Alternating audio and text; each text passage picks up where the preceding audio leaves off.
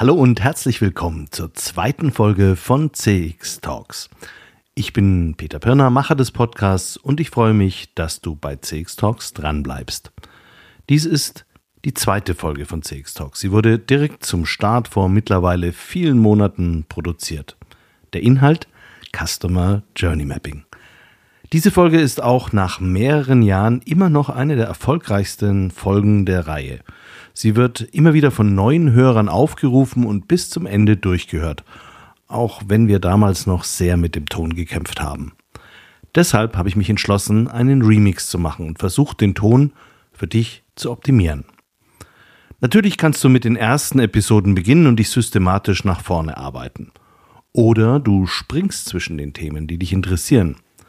Wenn du CX Talks abonnierst, erhältst du automatisch immer die neuesten Folgen vorgeschlagen in deiner Podcast-App.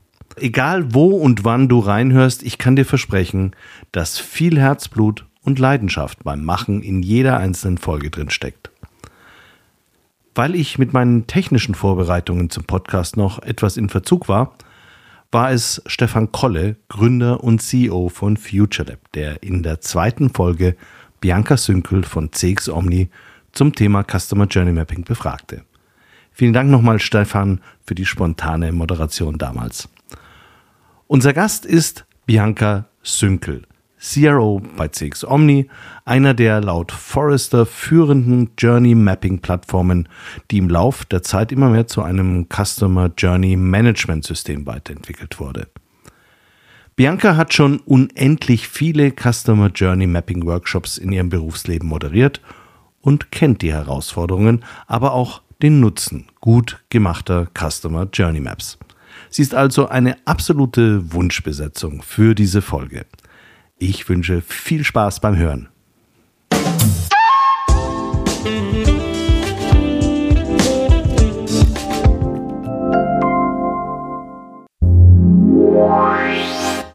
CX Talks wird diesen Monat unterstützt von FIR, einem führenden Technologieanbieter für Cloud Contact Center in der Dachregion. FIR entwickelt und betreibt KI-gestützte Software für begeisternde Kundenerlebnisse entlang der gesamten Customer Journey. Mit FIR wird Kundenkommunikation erfolgreich für euch und für eure Kunden. Die einzigartige Kombination aus künstlicher und menschlicher Intelligenz hebt euren Service auf ein neues Kompetenzlevel. So seid ihr stets mit euren Kunden verbunden. Mehr Informationen zu FIR findest du auf der Website www.4.ai und auf der Sponsorenseite von CX Talks. Herzlich willkommen zu unserem heutigen Podcast äh, mit Bianca Sünkel von der CX Omni. Bianca, vielleicht kannst du dich mal ganz kurz vorstellen. Ja, hallo lieber Stefan, schön, dass ich dabei sein darf. Ich habe ja schon einen Podcast von euch gehört und bin ganz stolz, dass ihr mich damit aufgenommen habt. Ja, vielleicht ein bisschen was zu mir. Ich gehöre zum Gründerteam von CX Omni. Ähm, wir kommen ursprünglich aus der Beratung, haben uns schon sehr früh mit Customer Experience Management beschäftigt und haben so vor fünf Jahren angefangen, uns mit Software zu beschäftigen und die Software entwickelt, äh, mit der man ja die Customer Journey eben nicht nur abbilden kann, sondern auch analysieren kann. Und ja, wir zu meinem Hintergrund vielleicht noch, ähm, ich habe nicht nur in der Beratung gearbeitet, ich habe früher zehn Jahre ein Industrieunternehmen geführt und kenne eben nicht nur B2C, was wir sehr stark gerade in dem Bereich Customer Experience Management haben oder noch sehr stark haben, sondern ich kenne auch sehr gut den Bereich B2B. Das hilft mir manchmal ganz gut, auch unsere Kunden zu verstehen. Ja. Ja, danke. Ähm, für die, die mich noch nicht kennen, mein Name ist Stefan Kolle. Ich bin von der FutureLab. Wir sind eine Strategieberatung seit äh, inzwischen schon 17 Jahren äh, beschäftigt mit dem Thema Kundenstrategie, Kundenstimme, Customer Experience Management äh, und alles, was damit zu tun hat. Und für uns ist natürlich ähm, Customer Journey Mapping, Customer Lifecycle Mapping, all diese Sachen sind ein unglaublich wichtiges äh, Tool. Und deswegen freut es mich auch sehr, äh, die Bianca heute hier zu haben und mit ihr mal ein bisschen weiter drüber reden zu können. Mein Einstieg in das Thema ist eigentlich, dass wir das Customer Journey Management eigentlich als den zentralen Teil jeder Kundenstrategie sehen. Customer Journey Mapping hilft uns, all die verschiedenen äh, Einblicke, all die verschiedenen Daten, all die verschiedenen äh, Prozesse zusammenzubringen in einen zentralen Punkt. Also das äh, Verstehen der Kundenerwartungen sowohl emotional wie auch rational, ähm, was wir selber äh, dem Kunden für eine Erfahrung bieten wollen, wie gut wir darin sind, welche Capabilities wir brauchen in der Organisation, welche Kennzahlen wir benutzen, um das zu messen, äh, welche Data Streams wir alle haben, ob es jetzt um NPS oder Customer Effort Score oder andere Sachen geht. Also für uns ist es wirklich ein sehr zentrales äh, Mittel, wo all die anderen Tools, die wir benutzen, drauf anschließen. Bianca, wie siehst du das eigentlich? Hm. Ja, das ist immer ganz nett. Wir, wir waren in den letzten Jahren ja auch öfter auf Veranstaltungen, Events, Demexco und so weiter. Und als es so losgegangen ist, äh, dass also Customer Journeys interessant wurden, also nicht nur das Tracking, sondern auch das Verstehen der Emotionen, da hieß es ja, ja, wir haben jetzt dieses Jahr mal ein CRM-System eingeführt. Äh, vielleicht beschäftigen wir uns dann im nächsten Jahr mal mit CX und so. Und ja, also meine äh, Einstellung dazu ist ja, wenn, wenn es mich nicht interessiert, ja, was der Kunde fühlt, was der Kunde wünscht, wie erreiche ich dann überhaupt meinen Kunden und ähm, wie bleibe ich als Unternehmen bei der Transparenz der Märkte überhaupt wettbewerbsfähig? Ja, wie, wie designe ich den idealen Service, das perfekte Produkt und so weiter? Ja, da hilft mir ja nur der Kunde. Genau, und dafür können wir dann das Customer Journey Mapping äh, einführen. Kannst du da vielleicht mal kurz zu sagen, was ihr versteht unter Customer Journey Mapping? Hm, das Customer Journey Mapping ist für uns das Verstehen der Emotionen der Kunden mit einer gewissen Systematik, die hm, je nach Unternehmen auch abweicht und unterschiedlich ist. Da gibt es verschiedene Beratungsansätze. Wir haben früher unter Mapping eher strikt Workshops verstanden und dieses, äh, ja, sicherlich auch Kundenfokusgruppen und so weiter und ähm, haben das sehr strikt vom Tracking getrennt. Uns ist das gerade auf diesen großen Veranstaltungen wieder dem Mexiko aufgefallen. Das sind ja sehr viele Performance-Marketing-Leute gewesen und die, die haben immer ihr Tracking im Kopf und haben irgendwo so gar nicht den Kunden gesehen. Und inzwischen ist es aber so, dass ähm, es eigentlich ineinander übergeht. Selbst Forrester hat jetzt eine Wave rausgebracht oder bringt eine Wave raus in, äh, zum Thema Mapping und da geht es um das Auslesen von Daten, also nicht nur um Workshops und so weiter, sondern es ist eine Mischung aus allem. Ja, ich glaube, dass für uns als Berater, äh, als Strategieberater Mapping ohne Tracking und Tracking ohne Mapping eigentlich etwas sinnlose äh, Unterfangen sind. Äh, wie können wir tracken, wenn wir nicht wissen, was ja. wir tracken, weil wir es erst gemappt haben? Das hat was mit Effektivität, Effektivität, äh, Effektivität und Effizienz zu tun. Ähm, man kann Dinge auch falsch machen, klar. Und wir haben wirklich gemerkt, noch so vor ungefähr drei Jahren, dass wir mit manchen, ja, eben Performance-Marketing-Leuten völlig aneinander vorbeigeredet haben. Also da war wirklich tatsächlich, da waren nur die Daten und überhaupt nicht dieser Mensch im Fokus. Das hat sich ganz strikt gewandelt in den letzten Jahren. Ja, das ist interessant. Ähm, es wandelt sich tatsächlich. Wir merken ja auch, dass äh, in Deutschland das ganze Thema Customer Experience inzwischen äh, immer wichtiger wird. Äh, interessanterweise auch im B2B. Äh, wie du ja vorhin auch schon mhm. sagtest, äh, das ist ein interessantes Crossover-Gebiet. Wenn jetzt eine Firma von Null anfangen will, sagt, okay, wir haben noch keine Map, wir haben keine Journey, wir haben kein Tracking, ähm, wie sollten Sie anfangen, um zu mappen und wie können Sie dabei dann auch eure Software einsetzen? Also zunächst mal ist die Zielsetzung wichtig. Mm, es gibt das Customer Experience Management gibt es so nicht. Es gibt auch nicht dieses holistische Customer Experience Management, von dem jeder redet. So völlig ganzheitlich agiert definitiv kein Unternehmen, da bin ich mir sehr sicher. Ich sehe ja, was die Unternehmen machen und wir arbeiten mit den großen Corporates zusammen. Äh, also der Ansatz ist sicherlich da. Wichtig ist erstmal eine Zielsetzung. Idealerweise ist die Zielsetzung vielleicht auch erstmal im Kleinen. Man fängt klein an und breitet das und rollt es dann aus. Also eine Zielsetzung, ein guter Zeitplan, ein machbarer Zeitplan ist wichtig, ähm, mit regelmäßigen Showfixes. Ähm, es braucht immer ein Team. Es ist unheimlich schwierig für Einzelkämpfer, haben wir auch schon erlebt. Und das sind oft leider dann die Projekte, die scheitern.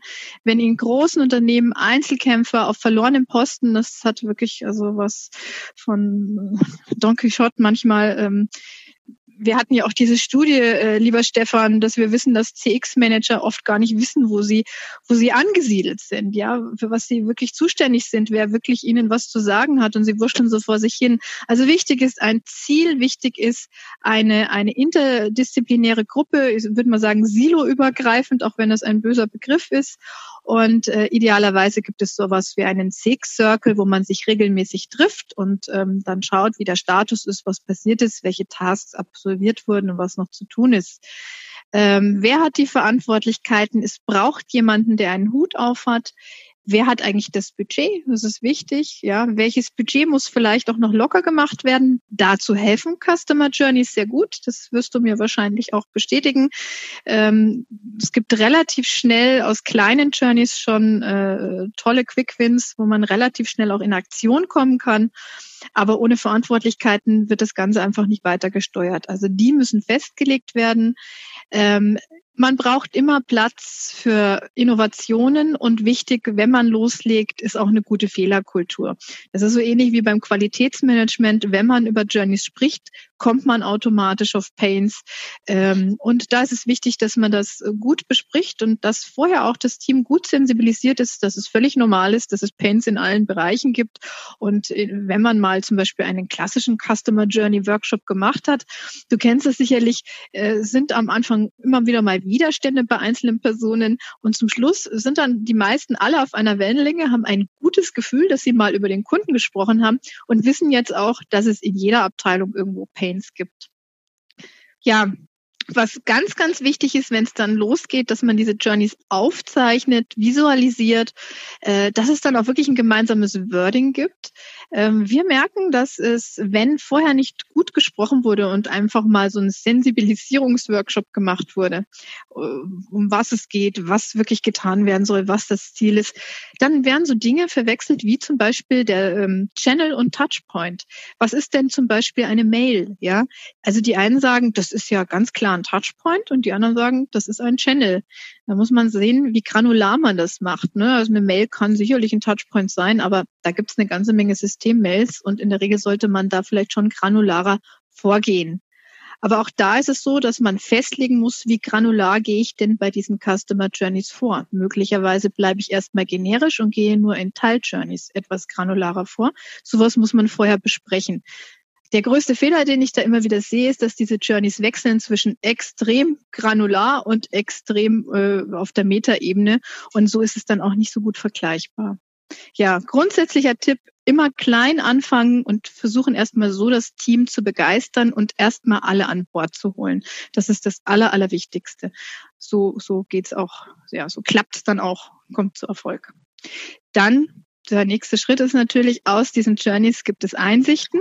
Ja, ich, du kennst das, Stefan. Da gibt es eine ganze Menge Pain Points, da gibt es Ideen für Innovationen, da gibt es vielleicht technische Enabler, Wow-Momente, alles Dinge, die man vielleicht auch in andere Bereiche transportieren möchte oder wo man einfach ganz schnell Abhilfe schaffen möchte.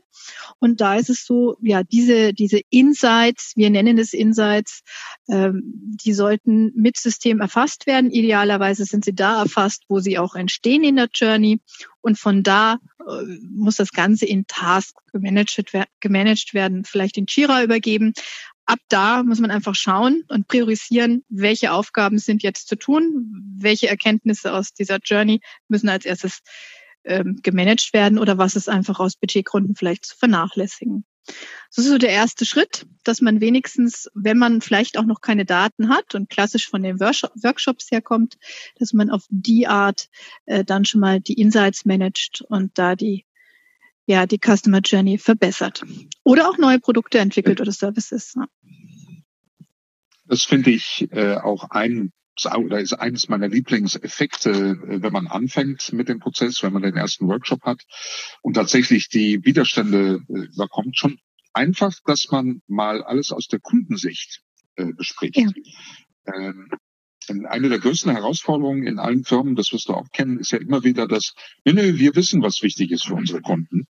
während wenn man dann mal so eine Customer Journey Mapping macht und äh, auch mal so ein äh, äh, erstes äh, Mapping, ein erstes äh, Kundenstimme, alles zusammenbringt, stellt sich heraus, dass die Kunden meistens völlig anders denken über was äh, sie wichtig finden in der Firma.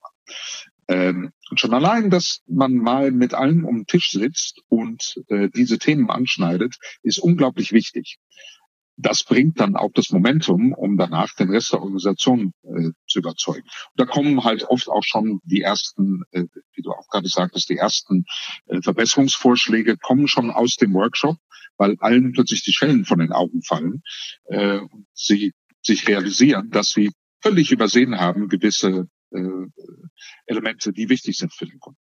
Ja, absolut. Wir hatten, ich habe, es gibt eine ganz tolle Studie eines Beratungspartners aus der Schweiz. Ich bekomme jetzt die Zahlen leider nicht zusammen.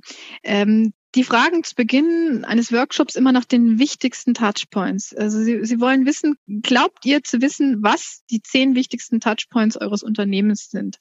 Und ähm, da denkt dann jede Abteilung für sich, sie haben die wichtigsten Touchpoints. Und ähm, die liegen also, was weiß ich, zu 70 Prozent daneben. Also drei oder sowas erraten sie und den Rest kriegen sie alle nicht hin, weil jeder nur seine Abteilung, sein Silo sieht. Und das ist sehr spannend. Und wie du eben so schön gesagt hast, äh, na, ich weiß doch, was der Kunde will, was der Kunde fühlt und so weiter. Aber ja, natürlich Natürlich hat man so ein Gefühl für den Kunden, aber doch nicht im Zusammenhang der kompletten Reise, die der Kunde geht. Ja, da, da, da durchstreift er ja die verschiedenen Abteilungen und zweigt ab und stoppt und bricht ab. Und das kann man manchmal nicht so nachvollziehen. Na, da gibt's ja oft sehr inkohärente ja. Sachen, inkohärente Systemmails und so weiter. Wir kennen das ja alle. Hm. Und eine große Herausforderung merke ich auch immer bei Customer Journey Projekten, das siehst du wahrscheinlich auch, dass äh, zum Teil man schon selber, nee, nee, wir, wir haben ja schon eine Customer Journey gemacht. Dann schaut man die sich an und dann ist die überhaupt nicht aus der Sicht des Kunden angelegt, sondern rein aus der Organisationssicht. Das ist, wie wir einen Kunden behandeln.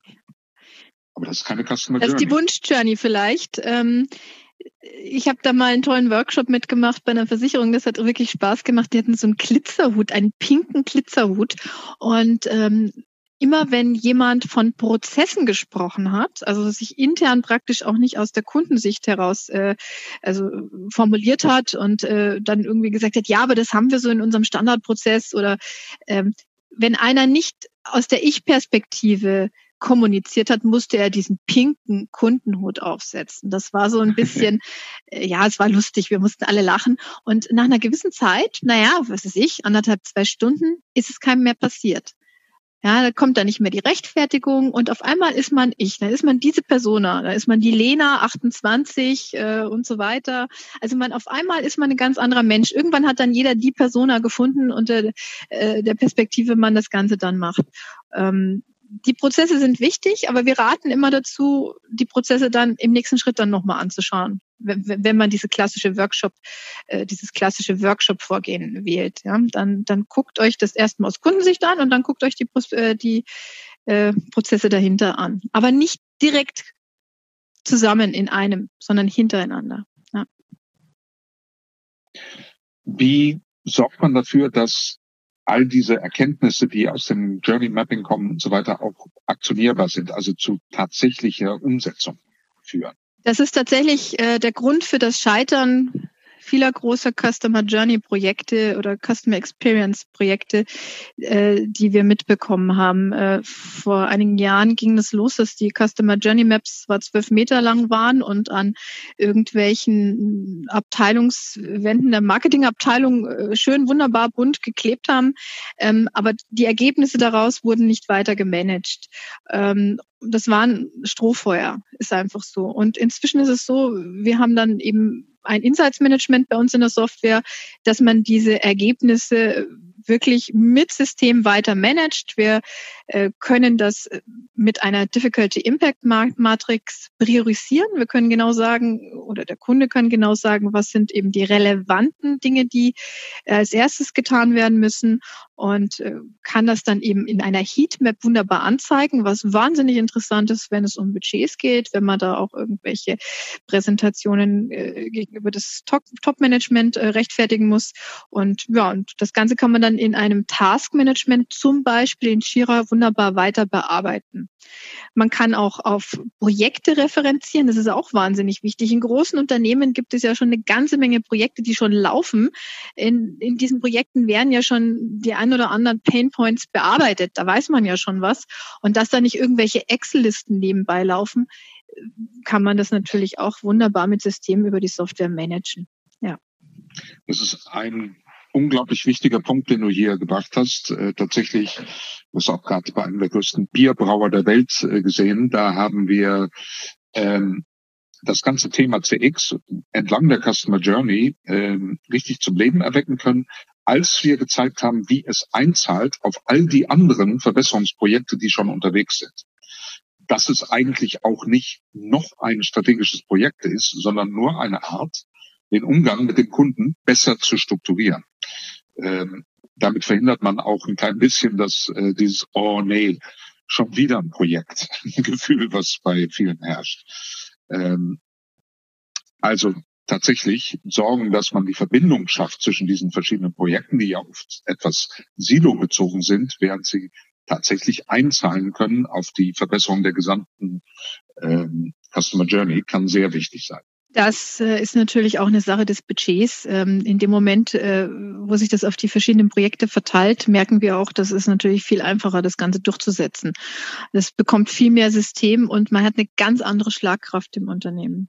Wie besorgt ihr oder wie verknüpft ihr die Daten, die euch nach dem, nachdem das Mapping geschehen ist, äh, in das Tracking eingeht in eurer, eurer Tool? Also es gibt verschiedene Varianten. Unsere Kunden liefern sehr unterschiedliche Daten. Wir haben natürlich eine ganze Menge APIs und ähm, die mit Echtzeitdaten die Touchpoints versorgen und unsere Kunden können in Dashboards in Echtzeit ihre Journeys anschauen und können ihre KPIs in Echtzeit verwalten. Es gibt dann ein Triggering. Sie können im Ampelsystem sehen, wo es gut, wo es schlecht läuft.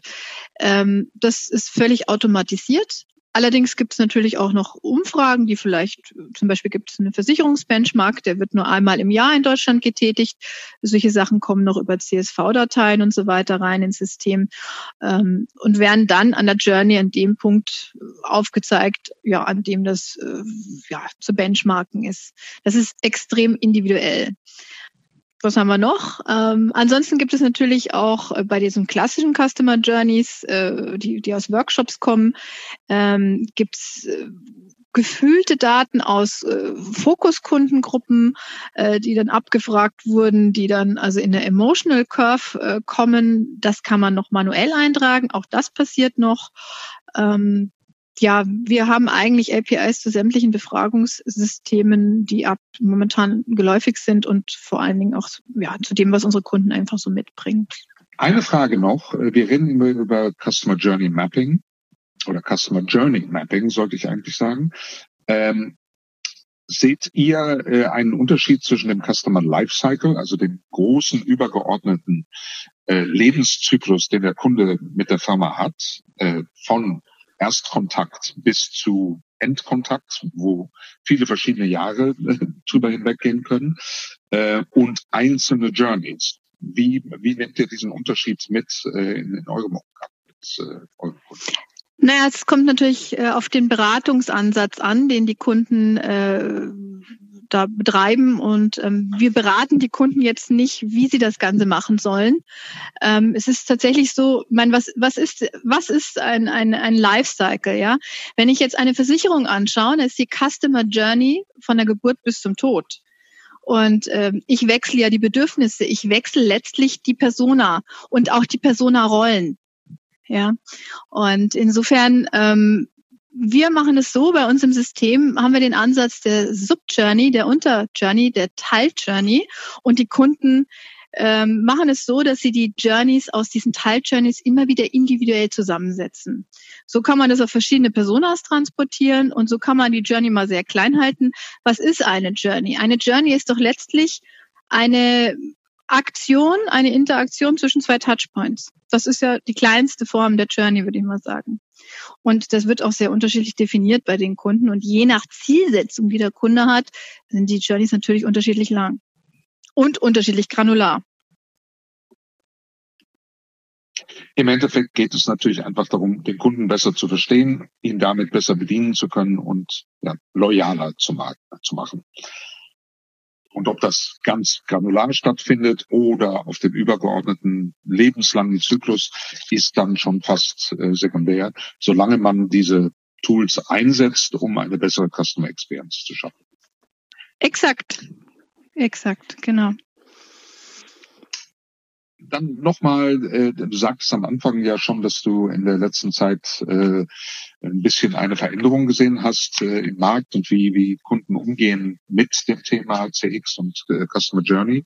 Ähm, kannst du das vielleicht nochmal auf den Punkt bringen? Wie, wie hat sich für euch zum Beispiel in den letzten zwei, drei Jahren ähm, euer Arbeitsschwerpunkt äh, geändert? Äh, was seht ihr in anderen Bedürfnissen von euren Kunden und der Art, wie sie, wie eure Kunden mit deren Kunden umgehen? Ja, da ist ein, ein riesiger Change ähm, in den letzten beiden Jahren. Definitiv. Also was wir merken, es gibt keine Customer Journey Maps mehr ohne Insights oder ohne Real-Time-Feedback. Idealerweise ist das Ganze ja kombiniert. Ähm, früher gab es sehr viele Customer Journey Maps äh, ohne weitere Handlungsempfehlungen äh, und so weiter.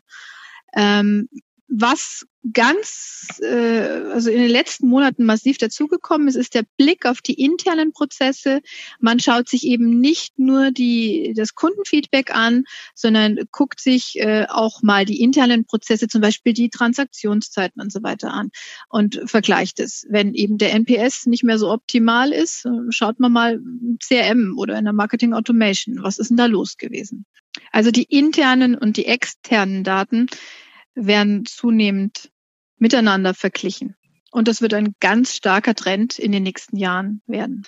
Ja, und was siehst du sonst noch äh, in, in den nächsten Jahren, was sich äh, wohl ändern wird? Definitiv äh, B2B.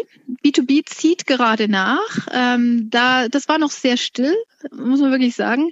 Natürlich ganz große Unternehmen, die global aufgestellt sind, äh, da war schon das eine oder andere, aber natürlich nicht so wie B2C. Da merken wir jetzt schon, da, da passiert ganz viel. Der Mittelstand zieht nach. Es waren tatsächlich die ganz großen Unternehmen, die hauptsächlich hier aktiv waren ähm, und natürlich äh, auch kleinere innovative Unter Unternehmen. Aber da passiert sicherlich noch eine ganze Menge.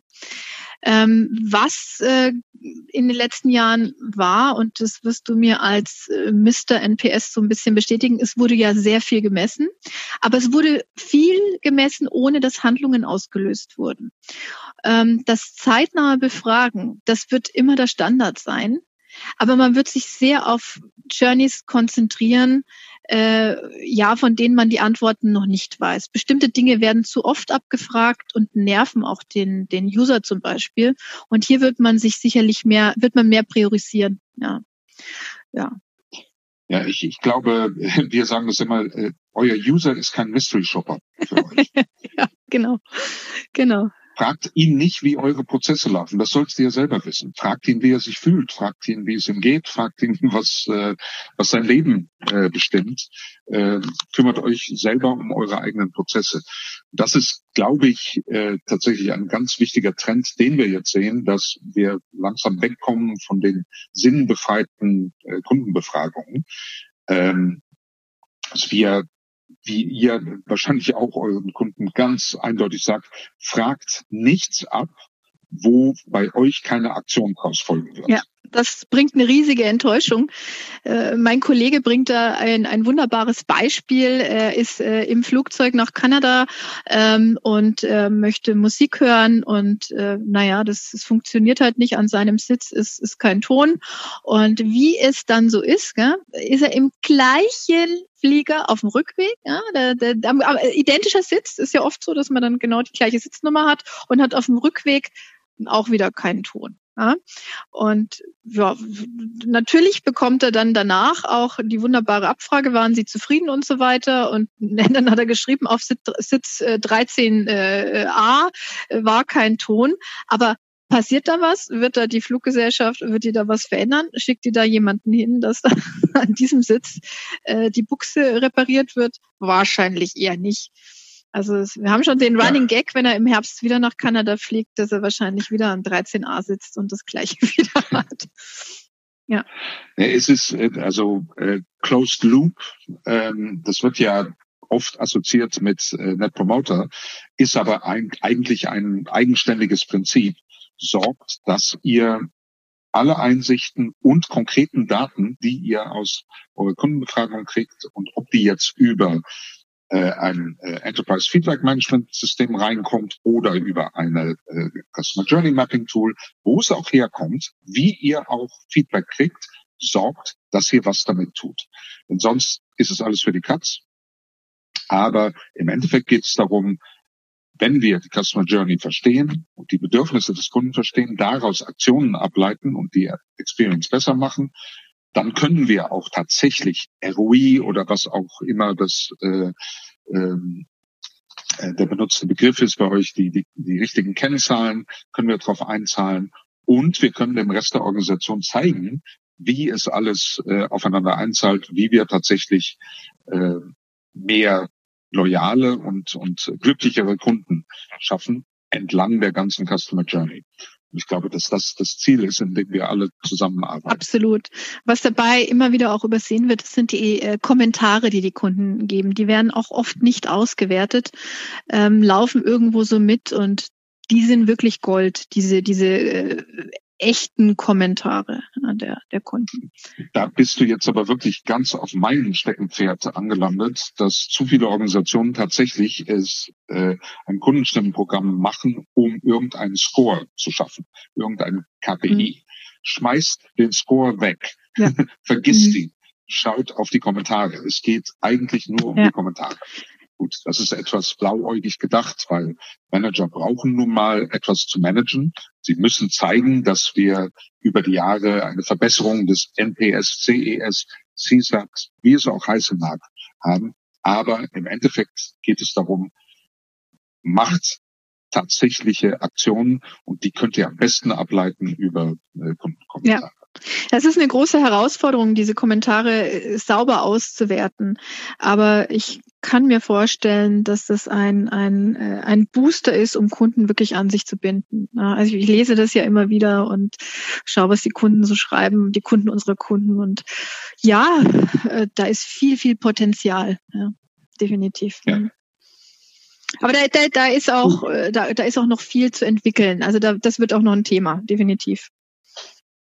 Das wird natürlich in den kommenden Jahren, weil wir auch sehen, das werdet ihr auch sehen, dass es langsam immer schwieriger wird, um den Kunden noch tatsächlich Fragen zu stellen. Ähm, viele Kunden, ob es nun B2B oder B2C ist, äh, haben langsam die Schnauze voll, andauernd gefragt zu werden, wie sie sich fühlen und werden das etwas müde, äh, das immer wieder auszufüllen. Und da kommt natürlich auch ganz wichtig das Tracking, was, was ihr auch unterstützt äh, nach vorne, dass wir eine komplexere Art entwickeln müssen, uns äh, den Werdegang des Kunden entlang der Journey äh, anzuschauen, indem wir Fragen, aber auch Observationen und äh, finanzielle Handlungen und all die anderen Sachen miteinander verknüpfen, um äh, ein besseres Verständnis für den Kunden zu kriegen, auch wenn er uns nicht mit seinen eigenen Worten sagt, wie er sich fühlt. Ja. Ich glaube, dass das vielleicht einer der wichtigsten äh, Trends ist für den, die nächsten Jahre. Ja, also die Frage, würden Sie uns Ihrem Freund zu empfehlen, die ist teilweise ein bisschen ausgelutscht. Man muss eben auch verstehen, was der Einzelne denkt und da wird es hingehen. Ne?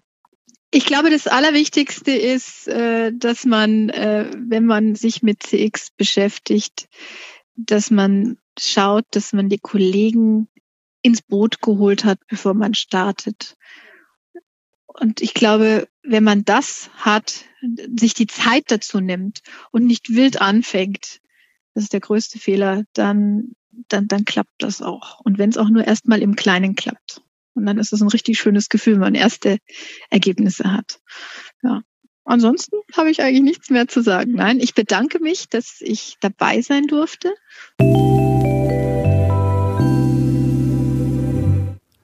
Das war Bianca Sünkel, CRO bei CX Omni, einer der führenden Journey Mapping Plattformen, im Gespräch mit Stefan Kolle, Gründer und CEO von FutureLab.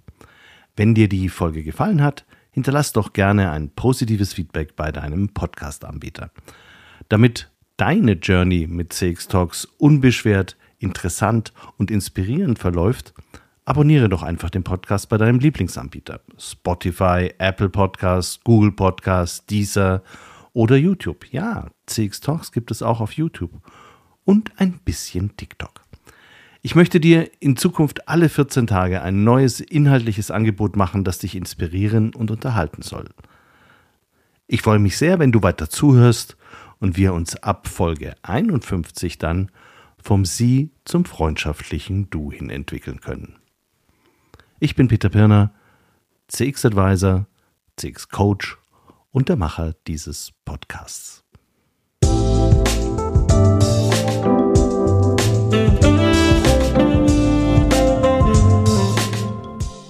Das war CX Talks, der erfolgreichste deutschsprachige Podcast für Customer Experience Management.